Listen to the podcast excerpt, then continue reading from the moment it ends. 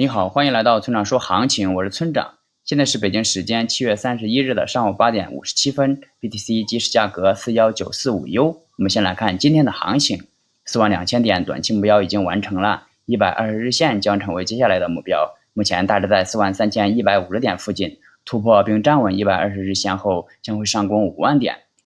然而不回踩直接上攻一百二十日线的难度不小。回踩需要关注四万零六百点以及四万点附近的支撑，若跌破四万点，上攻姿势就会被破坏。在趋势方面，长期还是下跌中的反弹，中期多头趋势，短期多头趋势。总结一下就是后市目标一百二十日线。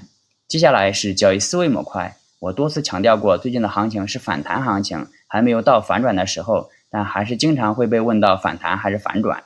大家可以仔细想一下，其实这个问题并不重要。如果你是一名短线交易者，你只要做好当下就行了，将太长远的事情留给明天。如果你是一名长线交易者，就更不用在意短期的波动了，波动会让你心动，心一动就很容易做出错误的决策。